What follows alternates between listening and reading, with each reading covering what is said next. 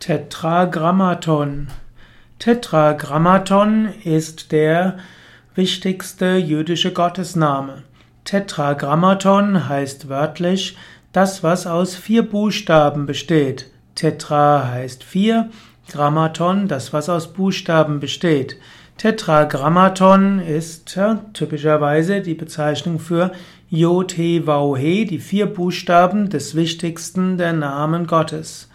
Yod He Vau He wird meistens übersetzt oder wird meistens aus vom Jehova oder Yahweh. Wenn Juden den Namen aus vier Buchstaben, also J, H, V, H sehen, hm, dann sprechen sie das aus als Adonai. Martin Luther hat äh, immer da, wo im Hebräischen die vier Buchstaben J, H, V, H stehen, übersetzt als der Herr.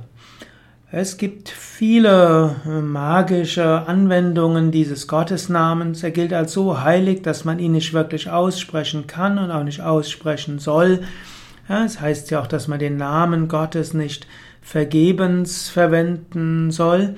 Und so ist Tetragrammaton letztlich die Umschreibung des heiligsten aller heiligen Namen Gottes.